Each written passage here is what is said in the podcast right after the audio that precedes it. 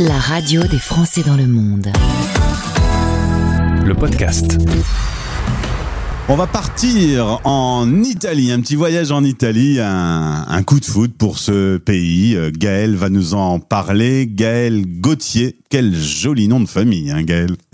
Merci, bonjour Gauthier. Merci euh, d'être avec nous. On salue Nadia, grâce à qui on, on, bien, on s'est rencontrés. Euh, J'ai mis plusieurs liens sur euh, ce podcast. Tu as un blog qui s'appelle Vie d'autodidacte. Et puis surtout, tu as sorti un bouquin qui s'appelle 5 défis à relever pour partir vivre à l'étranger. On va raconter euh, cette histoire. Gaëlle, euh, t'étais oui. déjà d'entrée de jeu en France. t'étais donc t'étais en Loire-Atlantique, entre Nantes et Saint-Nazaire. Et là, t'étais déjà amoureuse de l'Italie. Tu sais pourquoi tu as, cette passion pour l'Italie? Ah bah déjà, j'ai une passion pour les langues étrangères, pour l'apprentissage des langues. Et c'est vrai que la, la langue italienne, c'est chantant, c'est beau, c'est le soleil aussi. Voilà. Donc j'ai toujours voulu apprendre cette, cette langue et la culture va avec. Pour moi, c'est vecteur. Hein, donc euh, donc voilà, j'ai toujours voulu euh, partir là-bas et j'ai eu des petits séjours avant d'aller à Florence m'installer. Alors là, tu te dis que finalement, c'est vraiment un billet aller simple qu'il te faut pour aller t'installer à Florence. Et alors autour de toi, c'est drôle. On te on, te dit mais c'est pas une bonne idée, euh, Gaël. Euh, ne fais pas ça. Et, là, on te lance cinq réflexions, tout pour te motiver à, abandonner le projet. Alors je sais pas si c'est le cas d'autres Français expatriés qui nous écoutent quand ils annoncent à leur famille qu'ils vont partir, mais par exemple, on te dit bah faut pas faire ça, t'es pas bilingue.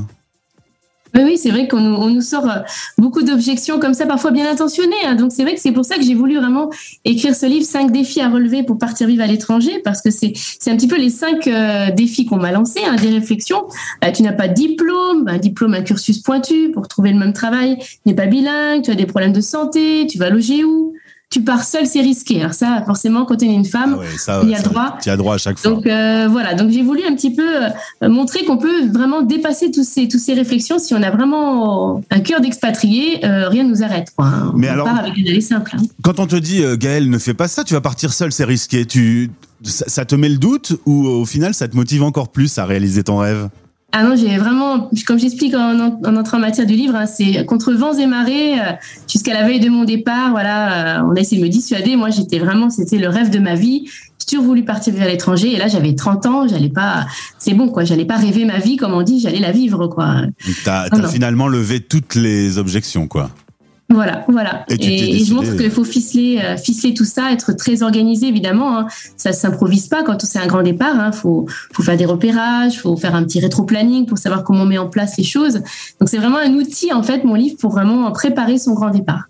Alors, euh, partir, c'est des problèmes administratifs, euh, c'est des problèmes logistiques, et puis c'est aussi euh, laisser sa famille, ses amis. C'est une sacrée décision quand même. Euh, même si tu avais la volonté féroce de, de t'installer en Italie, tu as eu le doute. Du coup, ces questions ont fini par te donner le doute?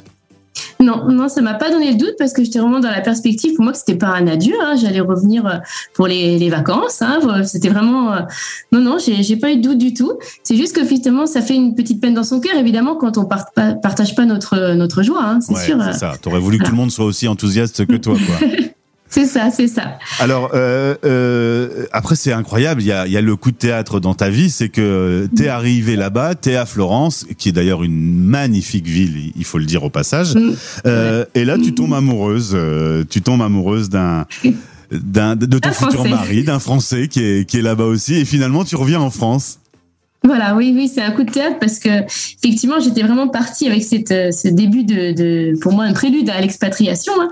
Donc, j'avais tout, tout ficelé et au bout de six mois, bah, j'avais fait mon, mes repères, j'avais mon travail de traductrice et euh, bah, en fait, euh, bah, voilà, c'était un, un de mes meilleurs amis qui vivait en France, un des seuls avec qui finalement j'avais euh, des, des, contacts en français dans ma langue de cœur, ouais. quand même, ma langue maternelle.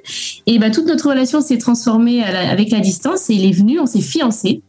Et du coup, il a été question de où c'est qu'on allait vivre, eh ben où c'est ouais. qu'on allait faire notre vie. Et lui, il ne se voyait pas là-bas. Ah, non. Et donc, bah, donc euh, d'où le sujet de Nadia, que je suis sensible, le conjoint d'expatrié, puisqu'effectivement, accompagner le conjoint qui, qui a besoin de trouver du travail, c'est également un, défi, il a besoin d'accompagnement. Ouais. Ça aurait pu changer, effectivement, notre, notre parcours avec mon mari, si on était resté.